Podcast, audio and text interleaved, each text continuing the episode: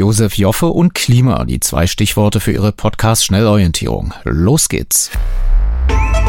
Medienmagazin Podcast mit Jörg Wagner. Das ist aber ein ganz schön dichtes Netzwerk, mhm. sagen ja, Sie mal. Ja. Und äh, jede äh, dieser Linien steht also für die Verbindung eines Journalisten zu einem dieser Lobbyorganisationen? Jede Linie, ja. Naja gut, die sind dann nur da, um zu recherchieren. Nein, die recherchieren da nicht. Die sind da Mitglieder, Beiräte, Vorstände. Mein Gott, der Joffe ist aber viel unterwegs, was? Hat der überhaupt noch Zeit? Hat der überhaupt noch Zeit zum Schreiben? Was glauben Sie, warum die Zeit nur einmal wöchentlich erscheint?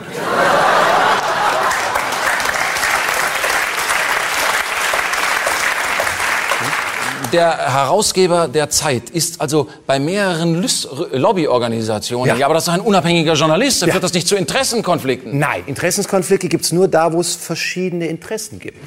Die Satiriker Max Uthoff und Klaus von Wagner in der ZDF-Sendung Die Anstalt am 29. April 2014. Nach der Sendung leitete der Zeitherausgeber Josef Joffe rechtliche Schritte ein, letztinstanzlich erfolglos, denn erstens beurteilte der Bundesgerichtshof diese Präsentation als zutreffend und ähm, Zitat, es bestünden Verbindungen zwischen Joffe und den in der Sendung genannten Organisationen. Und zweitens war es auch eine öffentlich zugängliche Quelle, wie mir der dritte Mann bei der Anstalt, nämlich Dietrich Kraus aus der Redaktion und Autor für diese Satire-Sendung erzählte. Er hat sie sogar auf seiner Homepage an der Stanford University hat er noch damit angegeben. Und das Absurde war, dass wir, dass er da noch mehr und andere Verbindungen angegeben hat, als die, die wir in seiner Sendung angegeben haben. Aber er hat dann irgendwie behauptet, dass diese Homepage veraltet ist. Also wie auch immer, man gibt eben in bestimmten Kontexten, schmückt man sich mit Mitgliedschaften in solchen Vereinigungen und in anderen Kontexten möchte man dann nichts davon wissen. Und das ist halt auch eine, eine unlautere Haltung. Entweder man steht dazu oder man steht nicht dazu. Wenn man sagt, ich bin da gern dabei, dann muss man auch damit leben, dass man den Vorwurf bekommt, naja, also wie sieht es mit deiner Unabhängigkeit aus? Unabhängig davon gab es bereits 2013 eine Dissertation Meinungsmacht, der Einfluss von Eliten auf Leitmedien und Alpha-Journalisten, gefertigt von Uwe Krüger an der Uni Leipzig, der jetzt nicht wirklich überrascht war, als in dieser Woche der Zeitherausgeber Josef Joffe beschloss, sein Amt ruhen zu lassen. Verschiedene Medien, darunter Welt und Spiegel, warfen nämlich Joffe vor, einen befreundeten Banker der Warburg Bank vor der Zeitberichterstattung zum Steuerskandal Cum-Ex gewarnt zu haben. Dr. Uwe Krüger von der Uni Leipzig sagte mir zu seiner damaligen Doktorarbeit, ja, ich hatte damals ja eine Netzwerkanalyse gemacht und Daten gesammelt, äh, welche deutschen Journalisten in welchen Organisationen mit Eliten aus Politik und Wirtschaft verbandelt sind.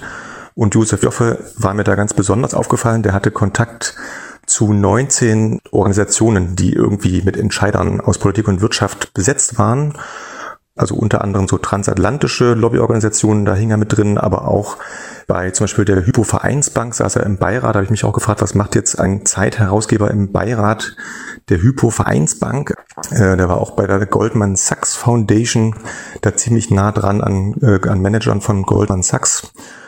Und all das kam mir sehr komisch vor. Äh, und dass er jetzt sozusagen über eine Verbindung mit einem Warburg-Bankier stolpert, das bestätigt natürlich in gewisser Weise diesen Verdacht, dass er da nicht sozusagen die reine journalistische Haltung, dass man Distanz zu den Mächtigen äh, halten sollte, dass er die einfach auch nicht hatte.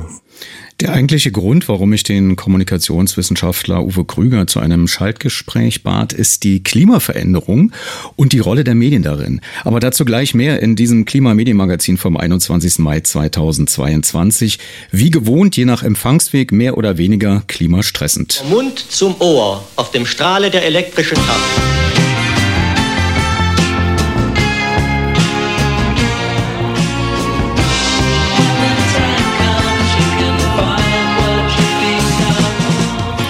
Kleiner Rücksturz in die Vergangenheit.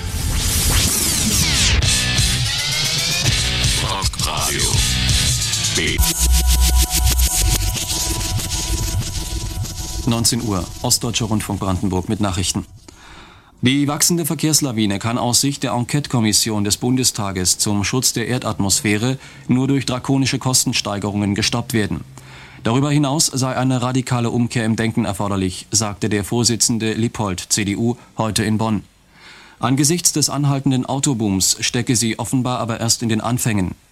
Leopold meinte, die Schmerzgrenze beim Benzinpreis beginne bei 5 Mark pro Liter. Die Kommission war nach einer zweitägigen Expertenanhörung vor die Presse getreten.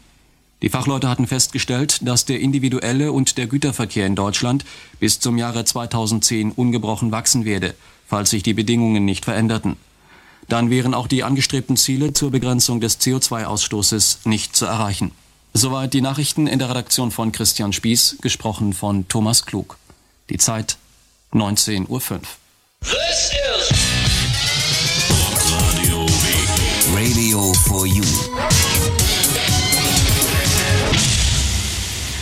Tja, Sie werden es logisch abgeleitet haben. Rockradio B und Radio for You sind seit 1993 Fritz und Thomas Klug ist längst beim Weltfernsehen und äh, DEMA kam ja auch nicht mehr. Aber ich kann es genau sagen, diese Nachrichtenmeldung ist rund 30 Jahre alt. Sie stammt vom 30.06.1992.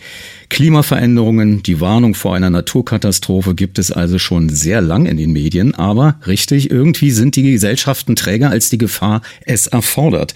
Umso dankbarer war ich, als mir ein Hörer, nämlich Roland Kilper, ähm, mir diesen Clip hier in meine Timeline schubste. Hallo Leute, ich möchte euch heute dieses Buch hier empfehlen, Medien in der Klimakrise von Klima vor Acht, unter anderem wegen meines Beitrags über transformativen Journalismus. Also, kaufen, lesen, weitersagen und transformativen Journalismus von den Redaktionen einfordern oder selber machen. Und das war äh, quasi eine Aufforderung. Ich fragte nämlich Dr. Uwe Krüger von der Uni Leipzig, was transformativer Journalismus genau sei.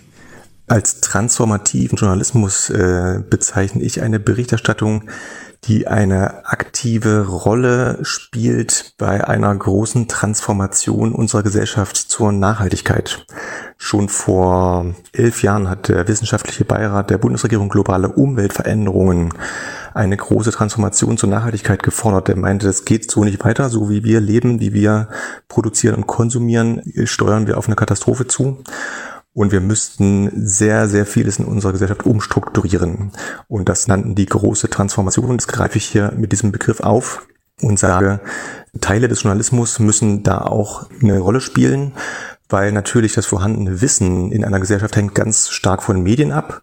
Und dann ist die Frage, welche Art von Wissen transportieren eigentlich die Medien? Äh, bilden die nur die Debatten innerhalb des Establishments ab? Ja, worüber streiten sich gerade irgendwelche Politiker? Oder gibt es auch einen kritischen, investigativen äh, Journalismus über Missstände und gibt es auch einen konstruktiven Journalismus über Lösungsansätze? Und all das braucht es gerade auch, um die Klimakrise irgendwie zu bewältigen. Sie haben glücklicherweise mit Ihrem Artikel auch gleich kritische Fragen mitgeliefert, die Sie dann auch beantworten. Einige davon, die sind mir auch gekommen, weil ich noch in der DDR groß geworden bin und weiß, dass das Zentralkomitee der SED bei gesellschaftspolitischen Problemen massiv eingegriffen hat in den Journalismus. Ich sag mal bei der Imperialismuskritik, bei der Friedenspolitik und so weiter. Und nun verlangen sie vom Journalismus im Prinzip, dass er mehr ist als nur Berichterstatter, dass er tatsächlich eingreift, um Gesellschaft zu mobilisieren und damit praktisch einen Transformationsprozess einzuleiten. Das ist doch aber dann das, was früher an der Uni Leipzig gelehrt wurde bei Journalismus, oder? Das, was Sie sagen, ähm, basiert auf der Annahme, dass Journalismus, wie er vielleicht heute ist, nicht eingreift in die Gesellschaft, dass er irgendwie außerhalb dessen ist, ne? dass er irgendwie Welt nur abbildet und dass jetzt so eine Idee kommt, die diese Grenze verletzt. Äh, und da würde ich dagegen halten, dass Journalismus kein Spiegel ist, kein Spiegel sein kann, also der ein unverzerrtes Bild der Wirklichkeit liefert, ähm, sondern Journalisten, wenn sie ihrer Arbeit nachgehen, wenn sie recherchieren, wenn sie Themen auswählen, wenn sie dann am Ende einen Beitrag machen, da müssen Sie auch immer auswählen. Das ist also ein unglaublich komplexer Prozess des Auswählens und des Betonens von Aspekten, des Weglassens von anderen Aspekten. Und dann am Ende erreicht ein Beitrag den Nutzer, der kein Spiegel der Welt ist. Das ist er nie. Da möchte ich gerne sozusagen dafür sensibilisieren, dass eine gewisse, oder sagen wir mal so, eine passive Berichterstattung die wir so aus dem tagesaktuellen Politikjournalismus kennen, äh, die sozusagen sich beschränkt darauf, das abzubilden, was so über die Öffentlichkeitsarbeit äh, von etablierten Institutionen so reinkommt in die Redaktionen, das, was wir normalerweise so als neutrales Abbilden der Welt ansehen, ist eigentlich nur ein Abbilden vielleicht der Debatten im Elitenmilieu.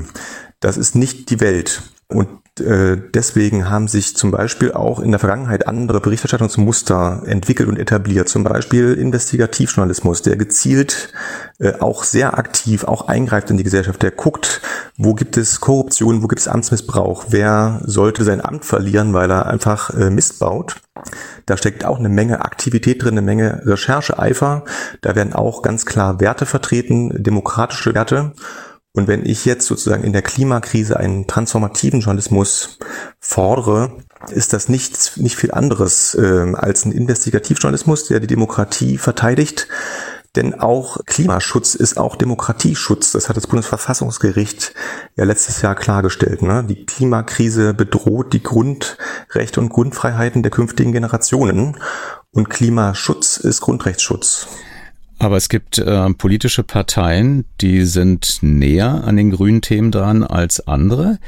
Und sie stellen sich selbst die Frage, ist das nicht vielleicht links-grün versiffte Lügenpresse, die sie da fordern? Meine Antwort wäre, das ist nicht, nicht die linksgrün versiffte Lügenpresse, das ist Grundgesetzpresse ähm, mit Bezug auf das Bundesverfassungsgericht, was Klimaschutz als Grundrechtsschutz und letztlich als Demokratieschutz ähm, definiert hat dass es verschiedenste Fraktionen oder verschiedenste Teile der Bevölkerung gibt, die die Sache unterschiedlich sehen, die das Klimathema so dramatisch nicht sehen, wie es laut Physik ist, ist unbenommen. Und das muss weiterhin verhandelt werden. Da verlange ich nicht, dass irgendwelche Teile der Gesellschaft unbeleuchtet bleiben, abgespalten werden sollen oder verachtet werden sollen. Das nicht. Wir müssen im Gespräch bleiben, aber wir müssen auch die, ja, die Physik irgendwie mit in Betracht ziehen und äh, schauen, wie kriegen wir eine Verkehrswende hin, wie kriegen wir eine Agrarwende hin, wie kriegen wir, wie kriegen wir eine Mobilitätswende hin. Also wie können wir drastisch unsere Treibhausgasemissionen reduzieren, um unseren Enkeln noch sowas wie eine Erde zu hinterlassen. Trotzdem stellt sich für mich als jemand, der auch Journalismus macht, die Frage, wo sehen Sie denn dann den Unterschied zwischen einem äh, Politmagazin mit einem äh, grün wichtigen Thema und äh, Greenpeace TV? Wie kann man sich da abgrenzen? Ähm, mir ist es ganz wichtig, dass Journalismus institutionell und mental unabhängig bleibt. Ne? Also dass es nicht, ähm, dass man sozusagen einen Rundumblick hat und zum Beispiel nicht abhängig ist von Greenpeace, nicht von Greenpeace bezahlt wird, dass man auch äh, Missstände bei Greenpeace äh, thematisieren kann, dass man auch zu den Grünen zum Beispiel, die jetzt äh, Umweltschutz sozusagen in ihrer DNA haben, dass man auch dem gegenüber kritisch bleibt und zum Beispiel auch sieht, wenn auch die Grünen zu wenig tun fürs Klima, dass man auch die kritisieren kann. Das heißt, dass der Maßstab für Berichterstattung, also der oder der Grundwert nicht irgendeine Anbindung an irgendeine Organisation ist, die da ist, sondern dass es eine wertebasierte Berichterstattung ist, so wie wir uns auch einen demokratischen oder einen demokratiefördernden Journalismus wünschen. Dann bleibt noch das äh, Praktische für mich. Also Sie fordern jetzt äh, transformativen Journalismus, aber Sie sind ja niemand, der jetzt äh, Journalismus durchsetzen kann. Und das ist ja auch glücklicherweise in der Bundesrepublik Deutschland nicht möglich, dass irgendjemand irgendwo sagt, wir machen jetzt ab sofort transformativen Journalismus. Mhm. Aber wie soll der entstehen? Der soll entstehen, indem es eine Debatte gibt unter den Medienschaffenden. Ne?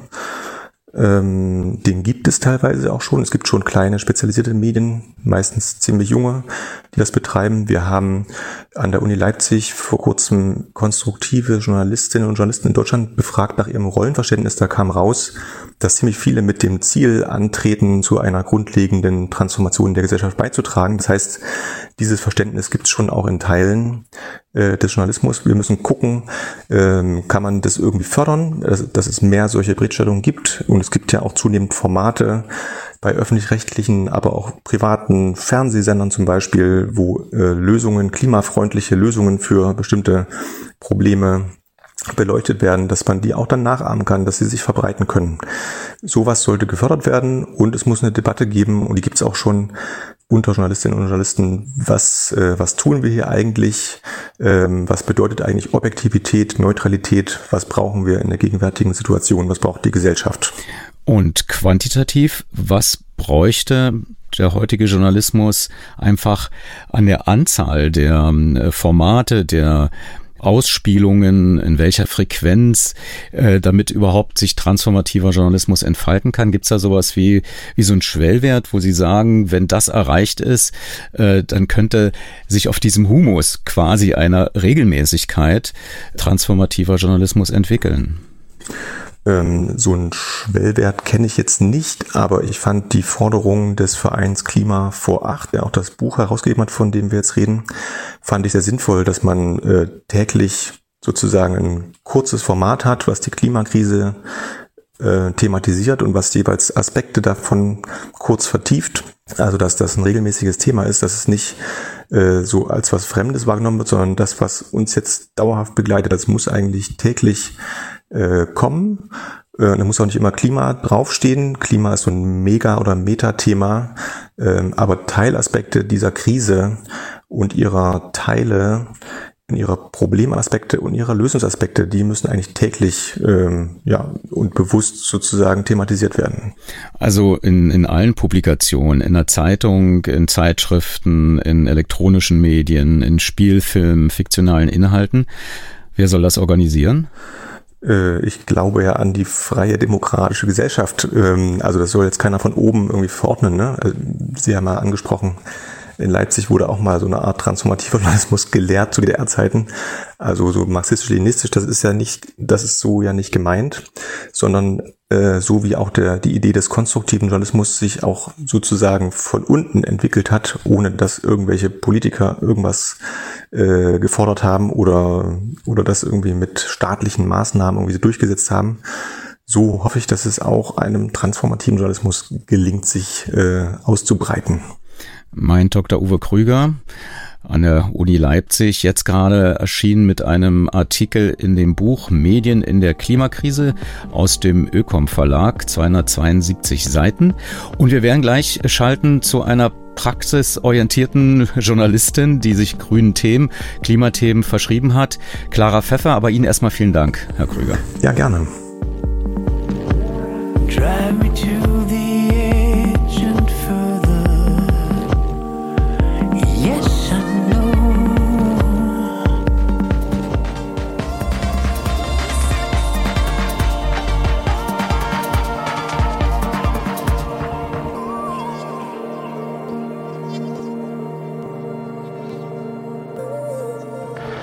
Ein weiteres Kapitel im Buch Medien in der Klimakrise lautet Klima ins Programm, das Klima-Update bei RTL und NTV. Autoren sind Clara Pfeffer und Mike Mäuser. Clara habe ich jetzt äh, zugeschaltet. Ähm, Clara, wie bist du eigentlich, ich äh, glaube, in deiner Biografie steht sogar Logo-Reporterin.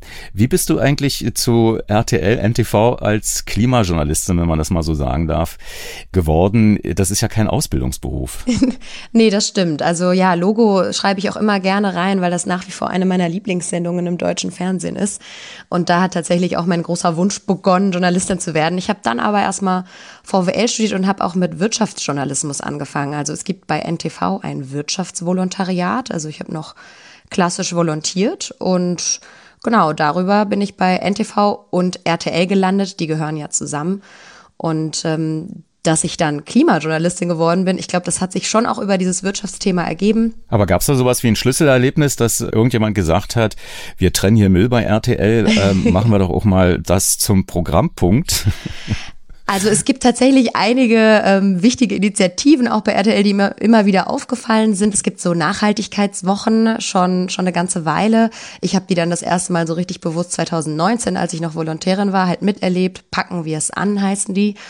Und ich habe aber dann gedacht, okay, packen wir es an, finde ich cool. Diese Nachhaltigkeitswochen haben auch total Spaß gemacht. Das ist quasi eine Woche, in der über das ganze Programm hinweg auf allen Formaten, das reicht ja dann bei RTL wirklich von Sachen wie Punkt 12 äh, bis hin zu RTL aktuell und eben NTV, habe ich gedacht, okay, es muss aber irgendwie ja eigentlich darüber hinausgehen. Und ich glaube, für mich war es auch dieser Sommer 2020 dann, also die Corona-Krise, als ich fast ausschließlich über Corona-Politik, Corona-Wirtschaft, also gerade in der Wirtschaft war das ja dann auch schon sehr früh, 2020, einfach ein Riesenthema. Und ich habe fast ausschließlich darüber berichtet und habe dann aber gedacht, boah, irgendwie, das kann es doch nicht sein. Wir dürfen dieses andere wichtige Thema, diese andere extrem bedrohliche Krise nicht einfach so vergessen. Und äh, habe auch gemerkt, also da sind echt so viele verschiedene Dinge gleichzeitig passiert, weil ich in dieser ganzen Corona-Berichterstattung gelernt habe, ah, irgendwie Zahlen sind doch gar nicht so schlimm. Unsere Zuschauer und Zuschauerinnen, wenn wir die Zahlen gut erklären, die hören sich die an, die wollen da ganz genau wissen, wie der R-Wert ist und wie das alles so aussieht. Also plötzlich war das kein Abschalter mehr. Das galt ja vorher lange so ein bisschen als Tabu, gerade im TV. Und ähm, gleichzeitig habe ich halt gedacht, okay, in Brasilien brennen gerade wieder der komplette Regenwald. Das war ja einer der schlimmsten Sommer überhaupt mit unheimlich vielen Rodungen, unheimlich vielen Feuern.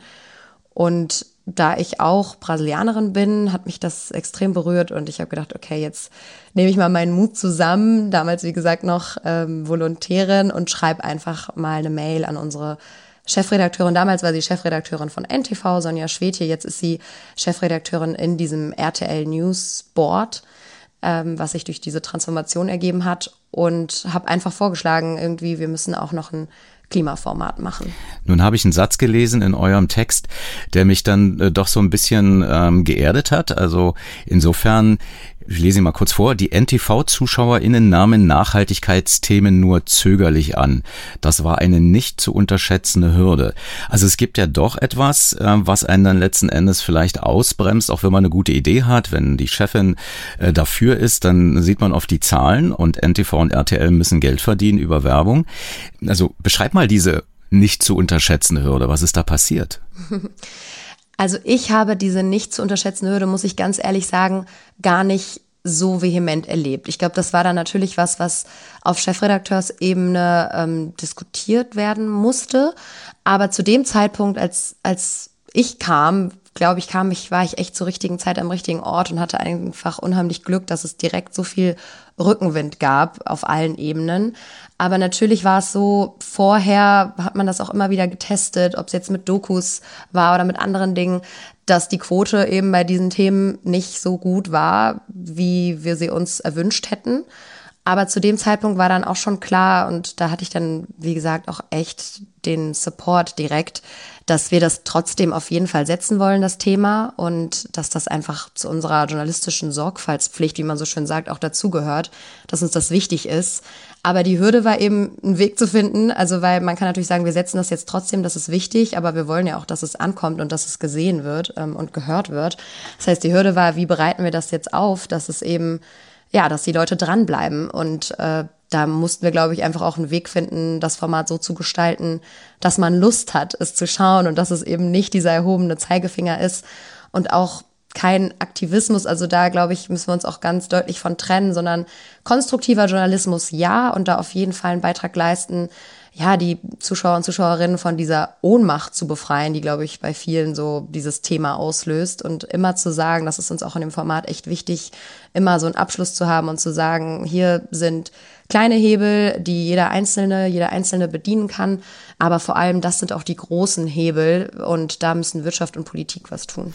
Wie geht ihr da vor? Also wie habt ihr tatsächlich Lust gemacht? Mit welchen Tricks oder mit welchen Möglichkeiten die Leute für solche Themen zu interessieren, die erstmal scheinbar nichts mit dem Alltag zu tun haben? Also ich glaube, das ist genau der Punkt. Wir müssen einmal zeigen, was es mit dem Alltag zu tun hat. Also ich glaube, im Fernsehen war für uns so ein bisschen der Schlüssel, wie macht man Lust auf ein Thema mit großartigen Bildern, mit ähm, spannenden Menschen. Also uns ist auch wichtig, dass wir in unserer Sendung immer wieder Köpfe haben, dass das klingt so banal, aber die Leute bleiben dran, wenn sie ein Gesicht wiedererkennen. Und das hilft total. Also wenn wir da jemanden wie mal Boris Herrmann oder Frank Schätzing oder auch Claudia Kempfert einfach in der Sendung haben, dann bleiben die Leute allein deswegen häufig hängen. Das hilft total, solche Menschen zu haben. Das ist im TV nicht zu unterschätzen, wo man einfach hinhört und hinschaut und eben diese Bilder. Also wir geben uns bei unserem Format immer extreme Mühe, so eine ja, Anfangsmoderation zu haben, bei der man einfach hängen bleibt. Entweder wir stehen auf einer auf einem riesigen Hochhausbaustelle mitten vor der Frankfurter Skyline, wo man einfach hinschaut und fliegen da mit der Drohne weg oder auf einem Messturm mitten im Amazonas. Also es sind einfach solche Dinge, die, glaube ich, auch in anderen Formaten einfach gut funktionieren, wo man hinschaut. Und natürlich probieren wir auch immer wieder Anlässe zu finden. Also auch das klingt banal. Eigentlich gibt es jeden Tag genug Anlass, über, den, über die Klimakrise und über die Transformation zu sprechen. Aber wir gucken halt immer wieder, ob es gewisse Tage gibt, die sich anbieten, ob es auch politisch Ansatzpunkte gibt, wo man sagen kann, okay, jetzt entkoppeln wir uns noch mal ein bisschen und nehmen uns aber noch mal in so einem Format die Zeit, um ja ausgiebig über ein bestimmtes Thema zu sprechen. Wir sind ja auch eine monothematische Sendung, also da eben nichts überfordern und alles zusammenzumischen. So ging es mir nämlich tatsächlich mit Klimajournalismus vorher auch, dass ich immer den Eindruck hatte, wenn eine große Katastrophe passiert ist, dann kriegt man ganz, ganz viele Informationen, die dann so auf einen einprasseln und man kann die überhaupt nicht mehr voneinander trennen und einordnen. Also gerade diese ganzen Zahlen, die da ja auch eine wichtige Rolle spielen, also CO2-Budget, wer kann schon einschätzen, was jetzt eine Tonne mehr oder weniger CO2 wirklich für einen Unterschied macht. Und das ist uns halt in der Sendung echt wichtig, dass wir das immer wieder einordnen, deswegen auch immer wieder an den Anfang unserer Sendung stellen. Das, glaube ich, eine Zahl ist, die merkt man sich nicht einfach, die kann man sich immer wieder anschauen. Es gibt diese Klimauhr, die Climate Clock, die sozusagen errechnet wird von einem Team in New York. Und da kann man eben sehen, wie direkt das was mit unserem Alltag zu tun hat. Das sind jetzt noch sieben Jahre und ähm, ein paar zerquetschte Wochen, glaube ich, die da jetzt noch übrig sind.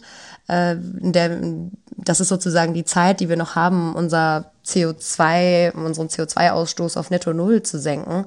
Und das macht es dann, finde ich, schon sehr deutlich. Aber nochmal, vielleicht hilft ja auch sowas, dass man eine Sendung konsequenter labelt als nachhaltig produziert. Also wenn man mit eigenem Vorbild sozusagen äh, eine Sendung äh, klimagünstig produziert, also nicht so viel rumfährt zum Beispiel. Ja. Gibt es das bei euch, so eine Rechnung, wie ihr selber die Sendung produziert?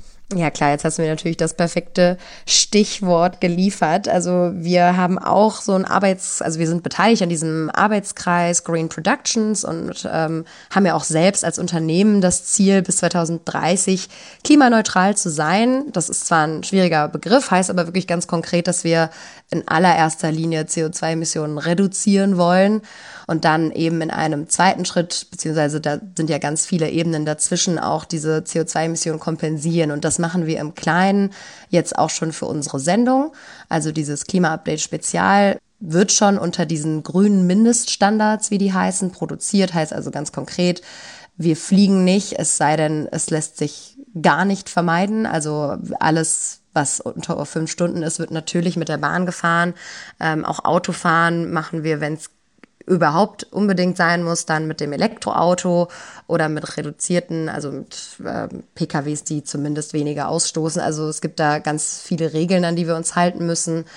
Eine ganz wichtige Sache ist, glaube ich, auch, dass wir eben nur an Standorten produzieren, an denen wir Ökostrom haben, gucken, dass wir dann auch unsere Akkus da aufladen. Wenn wir irgendwo hinfahren und da übernachten, dann machen wir das nur in Hotels, die so ein die ein Umweltprogramm haben. Also auch da habe ich echt schon zahlreiche Telefonate mit Hotels geführt und einfach mal gefragt, wie ist das denn bei Ihnen? Ähm, haben Sie ein Programm, beziehungsweise können Sie uns denn wenigstens sagen, wie viele CO2-Emissionen Sie so pro Nacht, pro Gast berechnen? Weil ich sitze dann tatsächlich auch immer am Ende der Produktion da und rechne das alles zusammen. Also überlege, wo sind wir hingefahren, was sie, was sie sich nicht vermeiden, haben wir alle Standards, alle Kriterien eingehalten, kein Plastik verwendet, irgendwie nur Naturkosmetik. Also es geht wirklich ins Detail bei diesen ganzen Sachen. Nichts ausgedruckt, die Liste ist ziemlich lang. Und dann rechne ich das alles zusammen und wenn das Hotel mir sagt, nee, tu, keine Ahnung, tut mir leid, dann äh, kann ich das Hotel nicht buchen und dann rufe ich woanders an. Und das ist eigentlich schön zu sehen, weil da habe ich echt auch schon einige Rückrufe bekommen, wo es dann hieß, ja, Sie haben ja eigentlich recht, wir haben uns nochmal schlau gemacht und äh, das sind unsere Zahlen. Also insofern auch mit solchen kleinen Recherchen kann man da teilweise schon ein Umdenken bewirken. Ich glaube, das ist das eine wir hoffen natürlich, dass die Zuschauer und Zuschauerinnen das dann auch wahrnehmen. Wir labeln das natürlich am Ende auch. Wir wollen jetzt auch darauf umstellen, dass wir eben nicht nur sagen, das ist so ähm, unter diesen Standards produziert worden, sondern vielleicht sogar auch konkret dann sozusagen da eine Zahl hinschreiben, wie viele CO2-Emissionen bei dieser Produktion entstanden sind. Jetzt ist unsere Sendung allerdings ja, ich sag jetzt mal, ich möchte nicht klein sagen, aber es ist ein relativ einfach produziertes Format. Das heißt, da fällt einfach nicht so viel an. Ähm, insofern fragen wir uns, ob das vielleicht so ein bisschen äh, kleinlich ist, das dann dahin zu schreiben. Da überdenken wir gerade noch drüber nach, aber wir haben das immer sehr genau im Blick und hoffen natürlich, dass das wahrgenommen wird. Ich glaube aber, den Fernseher schaltet man in erster Linie ein, ähm, um sich zu unterhalten, auch um sich zu informieren, auf jeden Fall, aber das auf eine unterhaltsame, verständliche Art und Weise. Und ich glaube einfach, das ist der Schlüssel zu allem, auch wenn wir das immer wieder sagen und das auch schon seit, seit immer, glaube ich, gilt für TV-Produktionen, ist das einfach immer noch der Schlüssel, dass man die Sachen eben so aufbereiten muss, dass die Leute Lust drauf haben und versuchen da anzusetzen, sich selber zu fragen, okay, wenn ich äh, den Fernseher einschalte und irgendwie auf dem Sofa sitze oder manchmal habe ich ihn ja auch nebenbei laufen, wie auch immer, es gibt die unterschiedlichsten Situationen, was geht mir da durch den Kopf, was bewegt mich dazu, äh, hinzuschauen, hinzuhören und hängen zu bleiben. Mein Clara Pfeffer, Klimajournalistin bei RTL und NTV und Autorin eines Kapitels im Buch Medien in der Klimakrise. Vielen Dank für das Gespräch. Danke auch.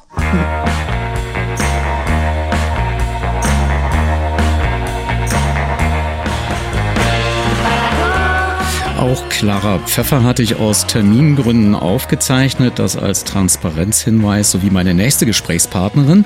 Zuvor jedoch ein Originalton, der ein halbes Jahr alt ist. Wettermoderator Carsten Schwanke hier im Medienmagazin vom 13. November 2021. Ob es reicht in puncto Klimaberichterstattung? Definitiv nein.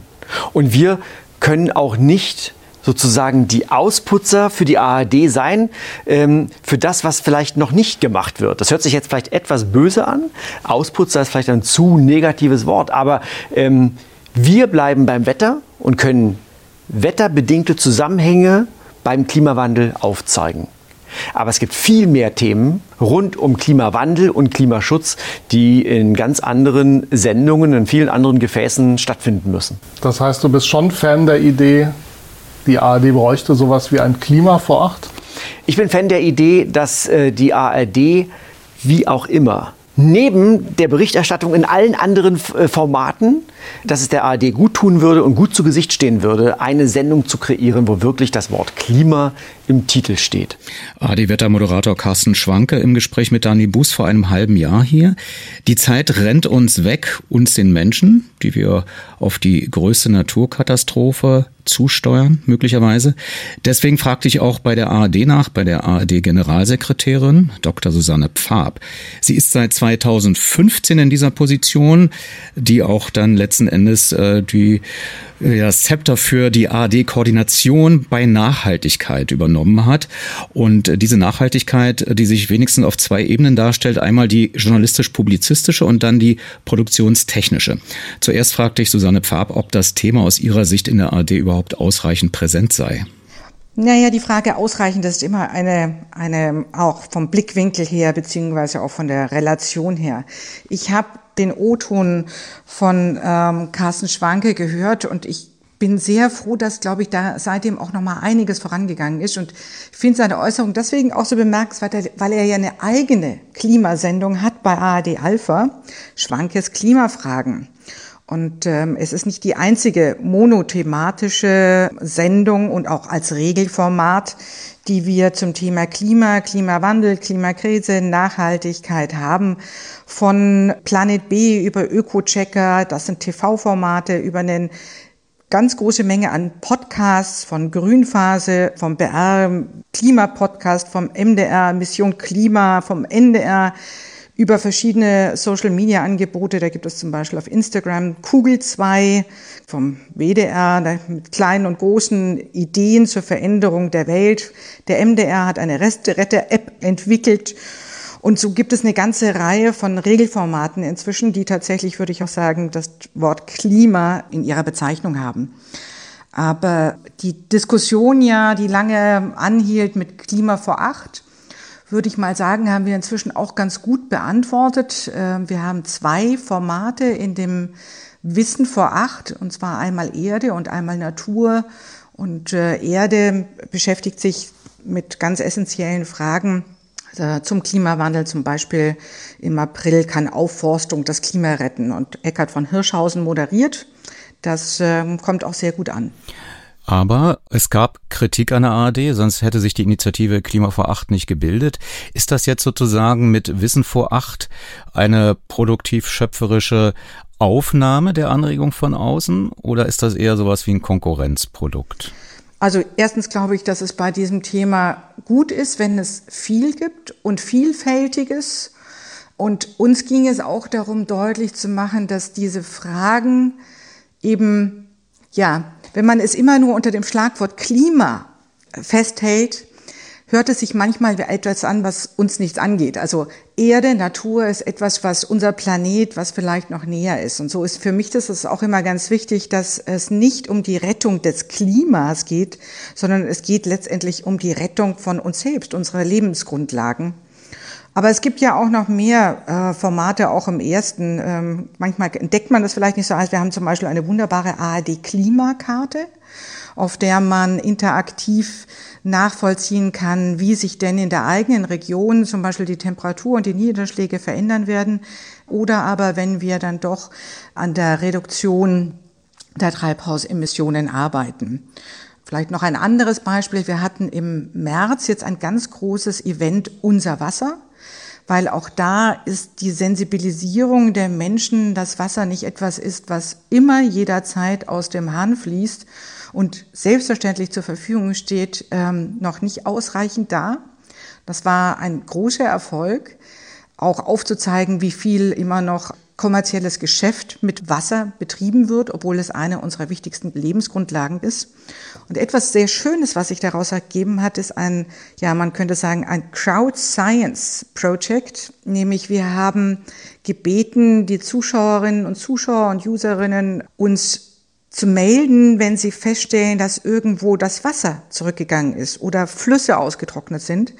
Und uns haben innerhalb weniger Wochen haben uns fast 1000 Rückmeldungen erreicht wo eben es zu trocken geworden ist oder wo Bäche versiegt sind, Seen nicht mehr da sind. Das wird jetzt dann auch von der Uni Koblenz ausgewertet werden, eben für ein Wissenschaftsprojekt. Und wer noch mitmachen will, bis zum Sommer 2022 läuft das noch. Ich habe als, ähm, ich sag mal, Verbraucher, als jemand, der auch Medien konsumiert, dennoch den Eindruck, äh, dass die Tagesaktualität dieses grundsätzliche Klimaproblem immer wieder überdeckt. Also bei Corona und dem Krieg in der Ukraine hat die ARD zum Beispiel, wie viele andere Medien, die Berichterstattung wirklich signifikant hochgefahren. Bei der voraussehbaren Klimaveränderung, also die unsere Lebensgrundlage zerstören könnte, wenn nicht massiv gegengesteuert wird, müsste man doch auch erwarten können, dass Warnungen, dass Aufklärung wenigstens ein tägliches Format oder eine tägliche Erinnerung platziert. Also ich schlag mal vor Ergänzungen zum Wetterbericht. Also beim Verkehrsfunk hat es ja auch jahrzehntelang geklappt. ADAC Reiseruf, äh, Stau, Falschfahrer und so weiter. Warum gibt es nicht wirklich so kleine Mini-Formate, die täglich überall aufpoppen und wo man sich dem gar nicht entziehen kann? Weil die, die Warnungen sozusagen immer wieder in kleinen ähm, aufbereiteten Informationshäppchen uns ständig daran erinnern, wenn wir hier nicht vielleicht auch mal selber zu Hause anfangen nachzudenken, dann wird uns die Erde einfach ausspucken. Ja, ich glaube, diese Informationshäppchen, wie Sie sie nennen, eigentlich immer mehr gibt. Und für mich ist Nachhaltigkeit und das, was auf uns zukommt, ja nicht ein Thema von vielen, sondern das ist ein Thema oder ein Themenfeld, welches immer mitgedacht werden muss. Und ich glaube, auch da muss sich wahrscheinlich die eine oder andere Wahrnehmung noch ändern, dass nicht die Fragen rund um die Klimaveränderung, um die Klimakrise nicht ein Thema ist, das man mal behandelt und dann ist es sozusagen abgehandelt, sondern eben ein absolutes Dauerthema und das uns auch in allen Lebensbereichen betrifft. Deswegen haben Sie völlig recht. Man kann das wahrscheinlich in jedem Format irgendwie unterbringen und ich würde mal auch sagen, auch in der, ich habe vorhin die Regelformate erwähnt, aber wir haben natürlich auch in der aktuellen Berichterstattung immer wieder dieses Thema. Und ja, manchmal wird es eben von hochaktuellen Themen überlagert. Das hat sicherlich auch was damit zu tun, dass ähm, die Relevanz für Menschen, und da sind Journalistinnen und Journalisten nicht viel anders, äh, steigt mit einer persönlichen Betroffenheit. Also auch, dass wir den Wissenschaftsjournalismus jetzt während der Corona-Krise so intensiv erlebt haben, und den brauchen wir bei der Klimakrise genauso, hat sicherlich auch was damit zu tun gehabt, ähm, dass die Menschen gemerkt haben, hey, das betrifft mich wirklich selbst. Der Drosten-Podcast, der von 10, 12 Millionen Menschen angehört worden ist, obwohl er wirklich ein Wissenschaftspodcast ist. Aber die Fragen, die Sie angesprochen haben, wie gehen wir ähm, journalistisch mit diesem Thema um? Tun wir genug oder muss man vielleicht eine andere Form auch des Journalismus finden? Vielleicht ganz interessant, wir werden im September 2022 beim Journalismusforum, welches der SWR ausrichtet, genau auch diesen Na Fragen nachgehen. Also das geht um die, um die Themenstellung ist nachhaltig über nachhaltiges Berichten. Das ist übrigens auch einer meiner Lieblingssätze. Nachhaltig geht nur nachhaltig. Weil tatsächlich erfordert es ein permanentes Dranbleiben und zwar eben über das Informieren, Erläutern, Aufklären, Zusammenhänge aufzeigen hinaus bis hin zu auch Lösungsmöglichkeiten aufzeigen, entweder für den Alltag, aber auch, wo gibt es denn schon auch vielleicht doch Technologien, Ansätze, die uns helfen können, in dieser großen Krise nicht unterzugehen und auch den Mut zu machen, ähm, daran weiterzuarbeiten.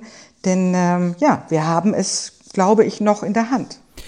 Markus Bornheim, Chefredakteur von ARD Aktuell, hat noch ein anderes Problemfeld identifiziert. Am 22. April sagte er im BR24 Medienmagazin. Wir haben, glaube ich, alle zusammen, das ist, glaube ich, wirklich ein Mangel, zu wenig tiefe Kenntnisse den Klimawandel entsprechend zu interpretieren und aufzubereiten. All das, was wir uns über zweieinhalb Jahre während der Corona-Krise so Schritt für Schritt und Tag für Tag erarbeitet haben, sieben Tage Inzidenz etc., all das, glaube ich, haben wir in der Tiefe in den meisten Nachrichtenredaktionen, für die ich jetzt spreche, so noch nicht.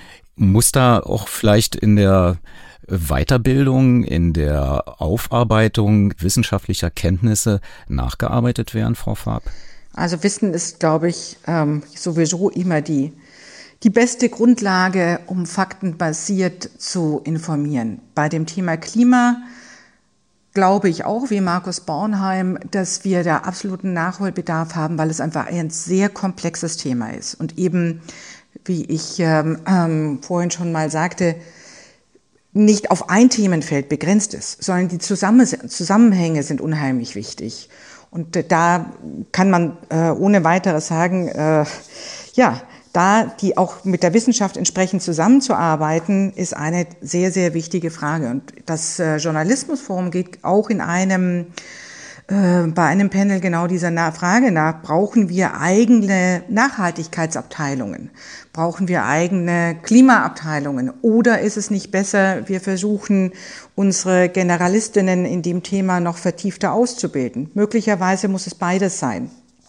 Ähm, ähm, ja, aber die, äh, das Wissen, sich selbst das Wissen anzueignen in diesem komplexen Themenfeld, ist meines Erachtens die erste Grundlage dafür, um auch dann wiederum Informationen von außen richtig einordnen und einschätzen zu können.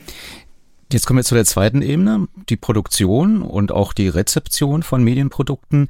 Bleiben wir direkt bei Ihrer Beobachtung. Wie grün ist denn die AD inzwischen? Wie nachhaltig produziert sie? Wir haben da inzwischen, kann ich sagen, einen riesengroßen Schritt nach vorne gemacht. Angefangen hat es mit der Arbeit im AK Green Shooting, was jetzt das nachhaltige grüne Produzieren betrifft. Das war am Anfang ja noch eher eine Experimentierphase. Wir haben uns bei der Initiative 100 grüne Produktionen ähm, von der ARD mit 30 beteiligt. Da ging es darum, einfach herauszufinden, erstmal, welches Potenzial haben wir denn überhaupt dadurch, wenn wir an den verschiedensten Stellschrauben von Drehbuch über Kulisse, über Catering bis hin E-Fahrzeuge und so weiter, äh, wenn wir an diesen verschiedenen Stellschrauben so viel wie möglich versuchen, immer nachhaltig und grün mitzudenken. Und daraus hat sich dann ergeben, man kann durchaus bei einem 90 Minuten bis zu 50 bis 60 Prozent einsparen an äh, CO2-Ausstoß. Das hat Mut gemacht und inzwischen ist ja der Acker Green Shooting weitergewachsen zu einer branchenweiten, branchenübergreifenden fast ähm, Selbstverpflichtung, auf die sich jetzt zum Start fünf ARD-Anstalten und die DGETO sofort verpflichtet haben, ökologische Mindeststandards einzuhalten, die dann auch überprüft werden und dann kriegt man das Siegel Green Motion. Wir haben dann in der ARD gesagt, okay, jetzt das sind die ersten Schritte gewesen, aber wir wollen diese guten Erfahrungen ausbauen und ausweiten. Und wir sind jetzt gerade dabei, uns darauf zu committen, dass wir alle Auftrags- und Koproduktionen in der ARD möglichst nach diesen ökologischen Mindeststandards produzieren und auch relativ schnell versuchen, das bei allen Eigenproduktionen umzusetzen. Äh, man kann es nicht so einfach sagen, so das machen wir jetzt, weil es natürlich viel auch mit den Rahmenbedingungen zusammenhängt und ganz unterschiedlich ist, ob es jetzt ein Magazinformat ist oder eben ein äh, fiktionales Format mit vielen Außendrehs. Also da steht man vor unterschiedlichen äh, Herausforderungen und selbstverständlich auch hat es was damit zu tun, habe ich ein nachhaltiges Produktionsequipment zur Verfügung. Habe ich statt Dieselgeneratoren wenigstens Hybridgeneratoren? Habe ich ein schönes LED-Panel? Statt noch die alte Lichttechnik. Das spielt alles natürlich eine Rolle.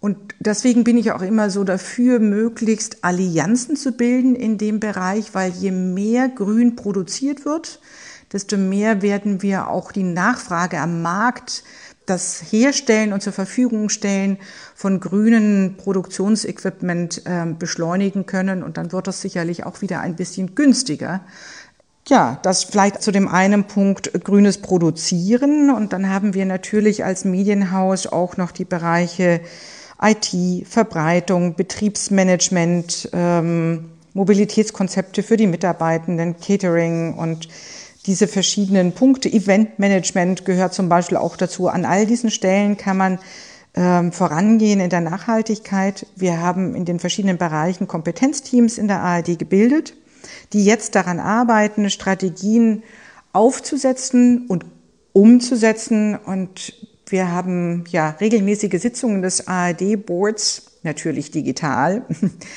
Und ich bin immer wieder beeindruckt, wie schnell die Kolleginnen und Kollegen vorankommen, dank eines großen Engagements der Mitarbeitenden, denen wir im Übrigen auch noch darüber hinaus über die ARD ZDF Medienakademie jetzt ein Aus- und Weiterbildungsangebot zur Verfügung stellen, zum Beispiel im Bereich grüne Produktion, aber eben auch im Bereich, wie nachhaltig kann ich Events gestalten.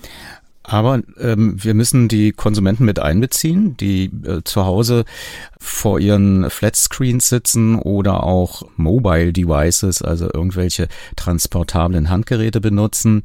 Und äh, der Trend ist ja unübersehbar. Streamen ist in, aber ist Streamen klimafreundlicher als der klassische Rundfunk, der mit einem Sender äh, rundum funkt und, und äh, Leute erreicht, egal wie viel zuschalten? Also aus Gründen der Nachhaltigkeit kann man auf jeden Fall sagen, bitte linear Fernsehen, wenn es das Angebot eben ähm, linear gibt und nicht streamen.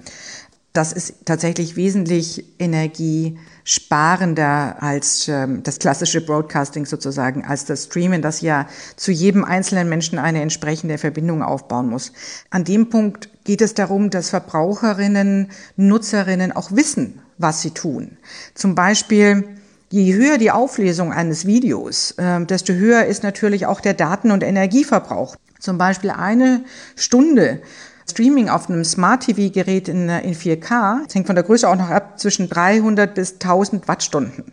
Wenn man das auf dem Tablet macht, dann sind es nur 80 Wattstunden. Also auch das vielleicht ganz interessant, so wie eben insgesamt auch Smart TV wesentlich mehr, also wenn man HDR nutzt, 62 Prozent mehr Energie verbraucht. Das sind alles Kenntnisse, die wichtig sind zu vermitteln, weil ich glaube, es ist gar nicht schwer, sich mal kurz zurückzunehmen, zu überlegen, ach nee, dann mache ich es vielleicht doch auf einem anderen Weg oder vielleicht reicht mir ja auch, wenn ich eh mobil unterwegs bin, dann kann ich das auf meinem Handy anschauen und dann muss ich nicht unbedingt 4K aktivieren oder aber eben zu sagen, na dann schaue ich jetzt vielleicht doch lieber über Kabel an.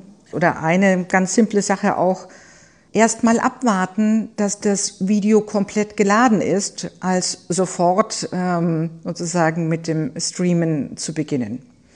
Und auch darüber kann man gut aufklären. Ja, also sie, sie machen da ein richtig großes Fass auf, weil natürlich die Industrie mit solchen Features wie HDR, also High Dynamic Range und 4K und 8K wirbt und wenn man es hat, möchte man es ja auch irgendwie dann einsetzen. Aber wie gesagt, da dieses Bewusstsein zu schaffen, da ist äh, noch viel Arbeit vor uns. Erstmal für diese Stunde vielen Dank der ARD-Generalsekretärin Dr. Susanne Farb. Sehr gerne und ein gutes Thema. Radio 1 feiert seinen 25. Geburtstag am 16. September in der Waldbühne mit sechs musikalischen Überraschungsacts. Ist Madonna dabei? Oder ist es doch nur Barion Brasch mit einer Blockflöte? Nein, das bin ich nicht. Das sind die drei famosen Londoner Geschwister Kitty, Daisy und Louis. Wer außer Danger Dan, Bilderbuch und Kitty, Daisy und Louis noch dabei ist bei der Radio 1 Geburtstagskonzertsause, verraten wir nach und nach. Karten gibt's an allen bekannten Vorverkaufsstellen. Die Radio 1 Geburtstagskonzertsause. Für alle, die 25 Jahre Radio 1 mit uns feiern. Und natürlich nur für Erwachsene.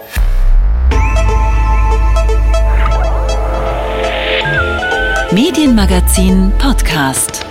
Bonustrack. Im Podcast Bonustrack zwei ergänzende Interviews. Zum einen die Langfassung zur ZDF-Sendung Die Anstalt mit Dietrich Kraus und aus der Medienmagazin-Sendung vom 13. November 2021 mit dem Protagonisten von Wissen vor acht Erde, Eckhard von Hirschhausen, interviewt und hier auch anmoderiert von Daniel Buß. Ich habe jetzt ein Extrakt mitgebracht aus meinem Treffen mit Eckhard von Hirschhausen, der seine Bühnentour im neuen Jahr ja beenden will, um als eine Art Klimalobbyist zu agieren. Er hat eine Stiftung gegründet, ein dickes Buch geschrieben.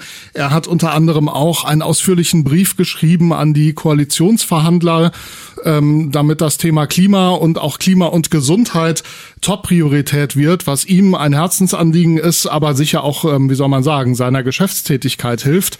Ähm, und er möchte das natürlich auch in den Medien präsenter haben.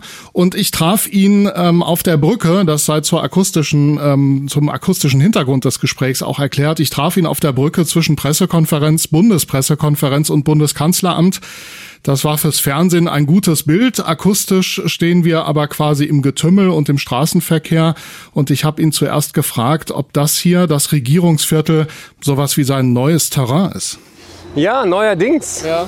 Ich habe innerhalb von Mitte eine Wandlung gemacht. Da hinten ist der Admiralspalast. Da war ich als mit meinem Bühnenprogramm unterwegs. Mhm. Angefangen habe ich mit Comedy-Programmen hier in Hackischen Höfen oder in der Scheinbar. Ja, und jetzt ist das hier das Terrain, wo ich versuche zu überlegen, wie kriegen wir dieses Narrativ gedreht. Weil ich finde es fatal, dass wir Klimaschutz immer noch als ein Feind der Wirtschaft betrachten. Ich finde es fatal, dass wir immer noch gefühlt Eisbären retten wollen und nicht uns selber. Und natürlich fühle ich mich auch machtlos gegenüber den ganzen, in Anführungsstrichen, Lobbyisten von Initiative Soziale Marktwirtschaft, die dann im Wahlkampf wirklich grottoide, ganzseitige Anzeigen schalten und die Angst vor der Transformation schüren. Man kämpft ja mit sehr unterschiedlichen Mitteln. Also ich habe ein sehr kleines Team, ich habe Gott sei Dank ein bisschen Unterstützung von anderen Stiftungen, um das zu finanzieren. Aber das macht mir Angst. Wir haben extrem harte Bandagen in diesen Gesprächen. Und die alte Regierung hat leider wirklich auf die falsche Seite gehört. Hilft Ihnen Prominenz, mediale Prominenz? Ja und nein. Also ich erlebe jetzt das, was viele Wissenschaftskommunikatoren, MIT, Karl Lauterbach, äh, Christian Drosten erleben, dass es eine wirklich orchestrierte rechtspopulistische äh, Hate-Kampagne gibt, die jeden, der sich mit Themen wie globale Gesundheit, mit äh, Klimaschutz, mit Corona-Politik in die Öffentlichkeit stellt, wirklich verschüchtern soll. Mhm. Und das ist was Neues für mich. Da bin ich ganz ehrlich, das macht mir Sorge, das macht mir große Sorge auch um wissenschaftsbasierte politische Entscheidungen, wenn auch Politiker sich hinstellen und sagen, ja, Wissenschaft ist ja auch nur eine Meinung, ist es nicht. Und deswegen versuche ich nicht nur mit meiner Stimme, sondern auch mit vielen anderen die Bandbreite der Multiplikatoren zu erhöhen, die sich mit diesem Thema identifizieren. Mhm. Weil es muss dringend raus aus einer links-grün versifften Öko-Ecke. Und ich glaube, genau dieses Narrativ. Da würden Sie sich nicht einordnen in dieser Ecke? Nein. Äh, das Narrativ Klimaschutz ist Gesundheitsschutz ja. hat ein Riesenpotenzial. Warum? Weil, wenn ich Sie fragen würde, was ist Ihnen persönlich wichtig, sagt jeder Gesundheit. Wollen Sie das auch für Ihre Kinder, für Ihre Familie, für Ihre Enkel und Urenkel? Sagt jeder ja. Das ist die Geschichte, hinter die wir uns generationenübergreifend und auch parteiübergreifend stellen können. Und ähm, wir haben viel zu lange darüber geredet, oh ja, können wir uns das leisten, Klimaschutz. In den Triellen war immer die Rede von, ja, wenn Sie das so umsetzen, was kostet denn der Liter Benzin? Weil das angeblich Volksnähe ist. Wenn Klima überhaupt Thema in den Triellen ja. war. Ne? Ja. Volksnähe heißt für mich, was ist Gesundheit? Mhm. Gesundheit ist, dass wir beide hier atmen können. Gesundheit ist, dass wir eine erträgliche Außentemperatur haben. Ich habe äh, hier an der FU heute Charité studiert. Hier gibt es einen Experten, ein paar Häuser weiter. Ja. Professor Gunga, der die Wirkung von Hitze auf unser Hirn untersucht.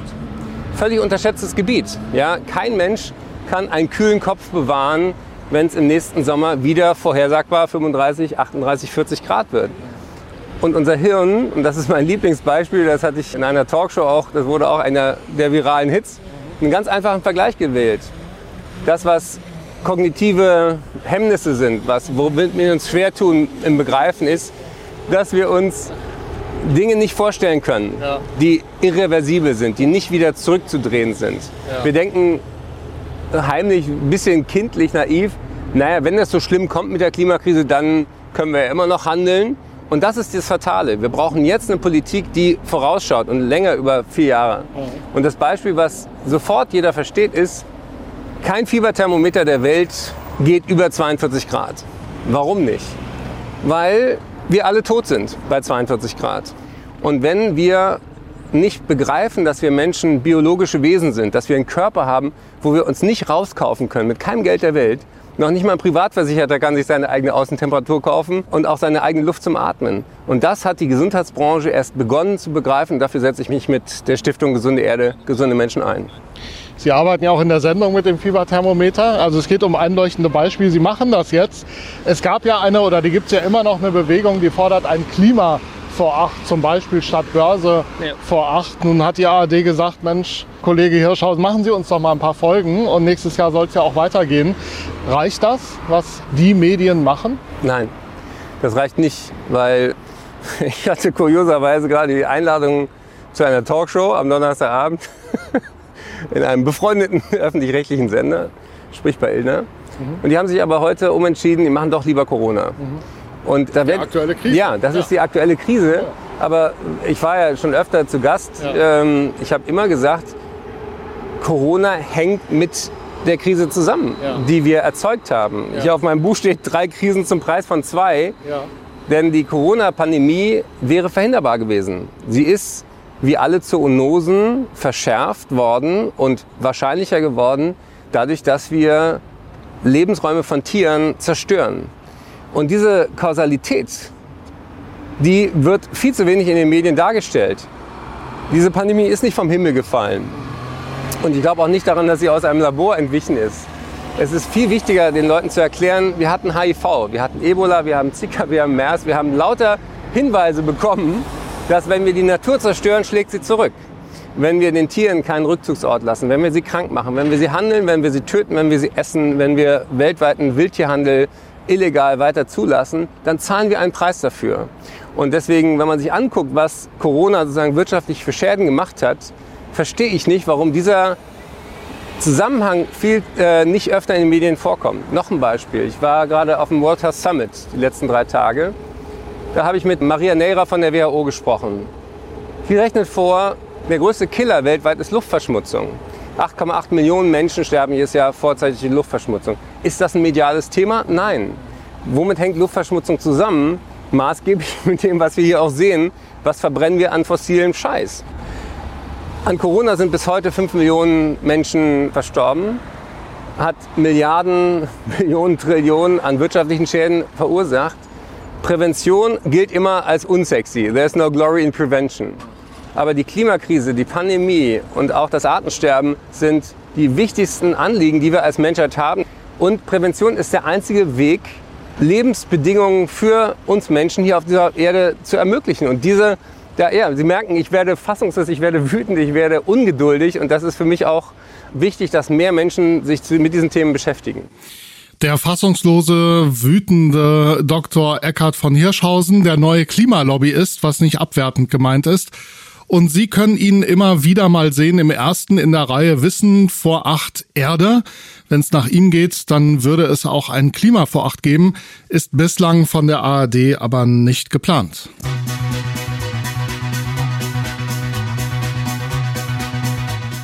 Damit zur ZDF-Satiresendung Die Anstalt und zum Beginn dieser Medienmagazin-Ausgabe. Ich hatte Gelegenheit, 2019 bei den Radiotagen Tutzing den Mann hinter der Anstalt interviewen zu können. Er stellt sich selbst vor. Ich bin Dietrich Kraus, ich bin der dritte Mann bei der Anstalt, mache Redaktion und Autor für diese Satiresendung. Da gibt es tatsächlich nur drei Menschen, die da an dieser Sendung wirken? also drei, die das quasi hauptberuflich machen und dann gibt's aber ähm, noch ähm, Arbeitskräfte, die quasi so zusätzlich dazukommen. Eine, die so eine Woche eine Vor Vorabrecherche macht für ein Thema und dann haben wir noch einen Faktenchecker, der vor allem der für so Spezialrecherchen äh, zuständig ist, aber auch einfach nochmal alles, was wir da aufgreifen, sei es, was wir aus Zeitungsartikeln haben oder sonst wo, nochmal nachprüft. Und äh, ja, das ist äh, sehr aufschlussreich, weil man oft merkt, ähm, dass doch auch vieles abgeschrieben wird. Und wenn man es dann nochmal wirklich überprüft, äh, merkt, ach, stimmt doch nicht ganz. Also wir sind da inzwischen sehr vorsichtig geworden. Was qualifiziert dich eigentlich, äh, der dritte Mann zu sein? Mhm. Du hast einen Doktor in deinem Namen, ne? Äh, ja, das, das kommt noch aus dem vorherigen Leben. Ich habe quasi äh, Politik studiert und habe da einfach promoviert in politischer Theorie. Das hat jetzt aber auch mit meiner, ähm, mit meinem Satire-Dasein eher weniger zu tun. Äh, ne, ich habe äh, Journalismus studiert und habe dann auch 20 Jahre als normaler Journalist gearbeitet, war aber während meinem Studium schon auch als selber als Kabarettist unterwegs und jetzt hat sich das wieder so ein bisschen in dieser neuen Funktion zusammengefunden. Früher hatte man den Eindruck, wenn man so Dieter Hildebrand sah oder auch andere Größen, die auf der Bühne bei der Münchner Lach- und Schießgesellschaft waren, das ist so politisches Stehgreifspiel. Also da ist nicht wirklich extrem viel im Hintergrund recherchiert. Das kam irgendwie so locker aus äh, der Erinnerung der, der Darsteller. Es stimmte meist, aber man hat da, glaube ich, auch nicht gefragt, äh, sind die Fakten bis mhm. in das Detail nachrecherchiert. Wieso ist das bei der Anstalt äh, anders? Warum äh, gibt's da so in der Tiefe tatsächlich so eine, so eine komplexe äh, Recherche, um, äh, ich sag mal, dann doch so etwas zu sein wie Journalismusersatz? Mhm ja, Journalismusergänzung würde ich immer sagen, ja, das hat sich so, so ein bisschen entwickelt, vielleicht auch aus dem raus, dass man so dieses Überschriftenkabarett ein bisschen langweilig fand auf die Dauer. Wenn man sich dann wirklich, wenn man eigentlich die Chance hat, sich so ausgiebig zu beschäftigen und äh, einen Monat Zeit hat, dann will man, äh, so war unsere Motivation, einfach tiefer einsteigen, will die Leute nicht nur mit dem sagen wir, mit Witzen zu so bekannten Tatsachen unterhalten, sondern sagt sich, wir könnten doch auch den Leuten neue Tatsachen äh, präsentieren und trotzdem unterhaltsam bleiben. Das ist so ein bisschen der Versuch, äh, was wir da jetzt in der Anstalt ausprobieren. Und das ist, damit sind wir ja nicht allein. Also dieses, äh, das Fakt, dass die Satire immer stärker auch journalistisch wird, äh, ist in den USA zu beobachten gewesen, äh, ist auch bei Böhmermann in Heute Show. Also ist einfach eine Entwicklung, die ja, ja, wofür? eine Weiterentwicklung des Genres ist. Und die hat sicher auch damit zu tun, dass der Journalismus vielleicht wiederum auf der anderen Seite in den Jahren, die zurückliegen, einfach sehr stark auf unterhaltsame Formen gesetzt hat äh, und Stichwort Storytelling eigentlich sich äh, quasi am Spielfilm orientiert hat. Also eine, eine Doku muss dann einen Protagonisten haben, mit dem man mitfühlt und also diese ganzen Gesetze des Spielfilms, die ja dann Herr, Herr Relotius auch noch ins vollends Fiktive gedreht hat. Das war so eine Entwicklung, die eigentlich dazu geführt hat, dass so analytische, äh, dichtere Informationen eigentlich so ein bisschen an den Rand gedrängt wurden. Die kommen dann im Fernsehen eher später dran und ansonsten dominieren eben solche Erzählformen oder eben die Talkshow. Und das hat dann dazu geführt, dass Leute, die Satire machen, das ja auch immer mit nicht nur mit Humor, sondern mit äh, Aufklärung verbunden ist, so ein bisschen in so eine Ersatzrolle äh, da geschlüpft sind. Zumindest werden sie sehr stark so wahrgenommen. Ja, aber er bedient das ja auch. Auch Kurt ja. Krömer jetzt, der, ich sag mal, journalistischer geworden ist. Er wird gut vorbereitet von mhm. Friedrich Küppersbusch auf jede Detailwendung eines ge möglichen Gespräches. Ähm, offenbar gibt es erstens äh, die Nachfrage vom Publikum. Mhm. Zweitens gibt es aber auch Defizite im Journalismus. Ja. Ähm, was ihr schafft mit der Anstalt ist tatsächlich äh, so etwas äh, zu machen, nämlich Themen äh, aufs Tapet zu bringen, mhm. die im alltäglichen Journalismus offenbar nicht beachtet werden. Mhm. Ähm, also das, das geht von der Griechenland-Krise auch in dieser Tiefe, wie ihr das macht. Wie findet ihr die Themen? Ja, eigentlich sind es ja schon die Themen, über die gesprochen wird, aber es, ähm, man vermisst oft bei den Themen, wie darüber gesprochen wird, so ein bisschen die Analyse. Also es, es gibt eben sehr viel zur Symptomberichterstattung, sage ich immer. Alles schlimm in der Pflege, alles mhm. schlimm in der Landwirtschaft. Aber warum das so ist, äh, wird den Leuten irgendwie nicht so oft äh, oder ausgiebig erklärt. Und das ist für uns auch immer so ein Aha-Erlebnis, wenn wir in so ein Thema einsteigen, dass man denkt, ach so, 96 wurde nicht nur die Pflegeversicherung eingeführt, sondern auch die Privatisierung der Pflege. Das hat mir nie einer gesagt, das wurde eigentlich nie diskutiert. Oder dass in den 2000er Jahren die sogenannte lauter Wörter, die ich auch vorher noch nie gehört habe, Flächenbindung in der Landwirtschaft abgeschafft wurde.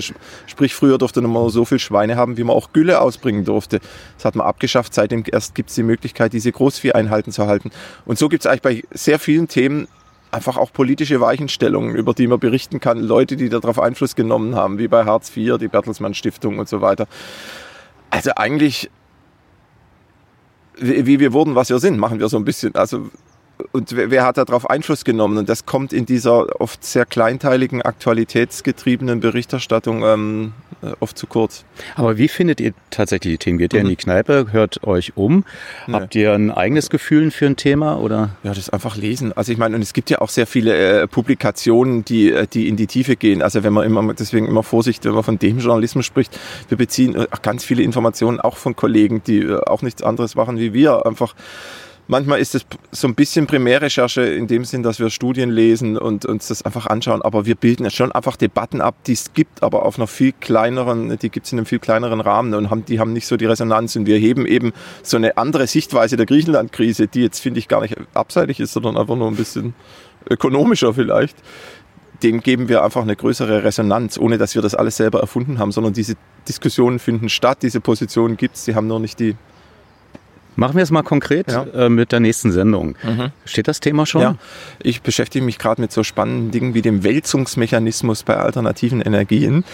Auch wieder so ein Wort, was ich gelernt habe. Eine, eine Sache, die total entscheidend ist für das, ähm, dafür, dass die alternativen Energien, nachdem sie erstmal mit dem Anfang der 2000er Jahre stark gefördert wurden und stark gewachsen sind. Und dann hat man nach und nach angefangen, dieses sogenannte Einspeisegesetz so zu verändern, dass eigentlich das Gegenteil eingetreten ist, dass eine öffentliche Stimmung gegen alternative äh, regenerative Energien entstanden ist, dass die äh, Umlage immer steigt, obwohl der Strom aus alternativen Energien immer billiger wird. Also auch wieder so ein Thema, wo ich denke, Wahnsinn, wir äh, sind in der Klimadebatte und äh, keiner redet über das, wie diese Förderung dieser alternativen Energien eigentlich politisch verhindert wird, sondern im Gegenteil dieselben Spieler, die quasi verantwortlich sind für diese Verstümmelung dieser Förderung von alternativen Energien, die treten jetzt auf als große Klimaschützer und erklären uns, mit welcher Methode wir das Klima am besten schützen können. Also das wird unser nächstes Thema sein. Nochmal äh, Klimadebatte und ähm, auch da gibt es eben wieder Aspekte, die total hinten runterfallen. Das klingt sehr kompliziert für ein Bühnenprogramm. Ja. ja. Das muss man äh, in, in, szenische Vorgänge ja, übersetzen, genau, genau. ohne andauernd, was ich sehr gut finde zwar, aber ohne andauernd die ja. äh, Tafel äh, hervorzuholen genau. und das dann wie so ein äh, Erklärstück dann zu genau. machen. Wie, wie? Äh, und das ist das, was wir halt immer probieren, was manchmal mehr, was manchmal weniger gelingt. Am Ende sitzen wir auch manchmal vor der Sendung und denken, oh Gott, jetzt haben wir so ein bisschen übertrieben hier mit, der, mit den Inhalten. Aber man ist dann manchmal auch so angefixt von dem Thema und denkt, das müssen wir jetzt alles erzählen in der Zeit, die wir haben. Nee, aber das ist jetzt genau die Aufgabe, die diese Woche quasi auf uns äh, wartet. Jetzt haben wir relativ viel uns Input gegeben und jetzt muss man wieder so ein Stück zurücktreten und sagen, so was kann man davon jetzt den Leuten zumuten, wie kann man es übersetzen in Humor. Und vor allen Dingen, was man ja oft der Anstalt vorwirft, äh, wie kriegt man sozusagen diesen, diesen äh, Linkspropagandafilter weg, mhm. Äh, dass man denkt, na ja, das ist jetzt hier irgendwie marxistisch und, und was weiß ich alles. Was ist für euch in diesem Prozess tatsächlich der, der Leuchtturm der Wahrheit, weil wir wissen, man kann das natürlich so und so sehen. Stuttgart 21 kann man aus der Sicht der Bahn erzählen, aber auch aus der Sicht der Bevölkerung, aber auch da gibt es ja Unterschiede. Ja, wobei da bin ich immer ein bisschen anderer Meinung, weil gerade bei Stuttgart 21, ähm, also es gibt einfach eine gewisse Anzahl von Gleisen und das kann man nicht so oder so sehen, sondern es gibt einfach nur noch acht Gleise. Vorher gab es 16 und dann gibt es eine genaue Formel, wie viel ein Durchgangsgleis wert ist gegenüber einem Kopfbahnhofgleis und dann kommt man einfach dazu, dass das eine Bahnhofsverkleinerung ist. Das kann man drehen und wenden, wie man will. Ja, aber man kann es aus der Sicht derjenigen erzählen, die, äh, ich sag mal, mit dem Bodenpreis gerne spekulieren ja. und sagen, das ist effizienter, wenn wir es so bauen, weil wir können dann mehr Mieteinnahmen vielleicht. Genau, generieren. aber für den Bahnverkehr, also das mag ja alles sein, aber für den Bahnverkehr ist es auf jeden Fall eine Verschlechterung. Also wir versuchen eigentlich gerade das, dass wir eben nicht, und das ist eben das Problem bei diesem Überschriftenkabarett, dann immer so einsortiert wird, ja, das ist jetzt halt die, das, was es auch geben muss, linkes Kabarett. Und das wird zwar trotzdem gesagt über uns, aber ich halte das einfach für eine, insofern für falsch, weil wir oftmals unterhalb oder sagen unterhalb dieser grobschlächtigen Kategorisierungen arbeiten wenn man sich mit der Flächenbindung in der Landwirtschaft auseinandersetzt, ist es erstmal noch davor, links oder rechts zu sein, sondern beschreibt man, wie man zu einem Zustand kam und wer darauf Einfluss genommen hat. Und dieser Vorwurf, der da oft kommt, ist auch so ein bisschen ähm, ein Blaming, mit dem man eigentlich diese Fakten so ein bisschen unwirksam machen will, weil man sie sich einfach nicht anhören will. Sagt man halt, naja, das ist halt typisch linkes Kabarett. Aber ich würde das einfach, ich würde es nicht so sehen, sondern versuchen eigentlich eher Fakten aufzubringen, die unterhaltsam aufzubringen und eben nicht so viel dazustehen als der, der bewertet. Natürlich bewer ist die Wertung in der Komik äh, inhärent, aber genau dieses Monologisierende, ein Kabarettist erklärt die Welt, wollen wir eigentlich gerade nicht, sondern das ist ja oft so ein dialogisches, dialektisches Hin und Her. Und, aber es gibt eben ein starkes Ressentiment auch aus dem Feuilleton gegenüber dem Kabarett. Und das ist egal, in welcher Form man das bringt, kriegt man dann am Schluss den immer selben Vorwurf. Wir machen Bestätigungskabarett, ist halt links und belehrend und so weiter. Es gibt nicht nur Vorwürfe, sondern auch, es wird geklagt. Mhm. Vielleicht äh, spektakulär ja. in Erinnerung auch für Menschen, die äh, das Medienmagazin zur mhm. Kenntnis nehmen, ist natürlich, äh, dass sich ähm, Herr Joffe sich geärgert hat, dass ihr ihn ins Licht der Öffentlichkeit gezerrt mhm. habt. Äh, Verbindungen auch, ähm, ich sag mal, äh, in seinem Leben aufgedröselt habt, äh, die ihm vielleicht peinlich sind oder waren das alles zugängliche Fakten seiner Zeit? Ja, er hat sie auch sogar auf seiner Homepage an der Stanford University hat er noch damit angegeben und das Absurde war, dass wir, dass er da noch mehr und andere Verbindungen angegeben hat, als die, die wir in seiner Sendung angegeben haben, aber er hat dann irgendwie behauptet, dass diese Homepage veraltet ist. Also wie auch immer, man gibt eben in bestimmten Kontexten, schmückt man sich mit Mitgliedschaften in solchen Vereinigungen und in anderen Kontexten möchte man dann nichts davon wissen und das ist halt auch eine eine unlautere Haltung. Entweder man steht dazu oder man steht nicht dazu. Wenn man sagt, ich bin da gern dabei, dann muss man auch damit leben, dass man den Vorwurf bekommt, naja, also wie sieht es mit deiner Unabhängigkeit aus? Und der stellvertretende Chefredakteur, Herr Ulrich, hat es ja sogar in einem wenig beachteten Buch, ist er auf diese Auseinandersetzung nochmal eingegangen und hat gesagt, naja, so Unrecht hatten die Jungs nicht. Man hatte bei dem Eindruck, wenn man unsere Artikel zur Außenpolitik las, wie, wenn ich mich richtig erinnere, wie hat er das formuliert, hatte schon den Eindruck, da sitzt ein Souffleur sogar. Also das war sogar, ähm, der ist weitergegangen noch als wir in unserer Kritik. Ja, aber das war für uns natürlich erstmal toll als ähm, Zeichen dafür, wie wichtig man uns äh, offenbar nimmt, schon nach drei Sendungen. Gut, so kann man das natürlich interpretieren, aber dahinter steckt dann doch eine finanzielle Gewalt, äh, wenn man in so einen Prozess hineinkommt oder in so eine mhm. Klage hineinkommt. Das ZDF hat bewiesen bei Jan Böhmermann, mhm. dass äh, sie hinter äh, der Schmähkritik ja, ja. stehen, auch wenn sie vielleicht nicht die mhm. Qualität hatte, um sie dann in der Mediathek weiter aufzubewahren. Aber zumindest gab es juristischen Beistand. Ja. Gibt es den hier in dem Fall auch oder seid ihr eine unabhängige Produktionsfirma und nee, müsst nee. dann mit klarkommen? Nee, nee, das ZDF ist da auch wie äh, ist total zu uns gestanden, ist ja durch alle Instanzen gegangen, bis wir dann 2017 vom BGH waren und das in allen Punkten gewonnen haben. Ähm, also das war schon äh, insofern auch für uns bemerkenswert, weil es ja eben Kollegen waren und wichtige, äh, wichtige Figuren der Öffentlichkeit und wir auch nicht genau wussten, Buch, wie, wie platziert sich jetzt so ein Sender gegenüber so wichtigen Herausgebern. Aber das war also absolut vorbildlich. Vielleicht noch eine Perspektive, wohin wird sich die Anstalt aus eurer Sicht entwickeln müssen? Noch politischer, noch mehr Themen, die ähm, unterm Tisch bleiben, oder gibt es eine Pendelbewegung in die andere, dass man wieder zurückkehrt, ja. in, in, vielleicht auch verschiedene politische ja, Meinungen ja. streiten zu lassen auf einer Bühne? Ja, also wie gesagt, dadurch, dass wir ja so szenisch arbeiten, ist es ja eigentlich eher tendenziell eh so angelegt, dass da unterschiedliche äh, Positionen eine Stimme kriegen. Ja, aber der Zuschauer weiß schon, mit wem er sich identifizieren sollte. Ja, ja, ja, klar. Das, äh, es ist oft ein Gefälle zwischen den, quasi zwischen den Personen.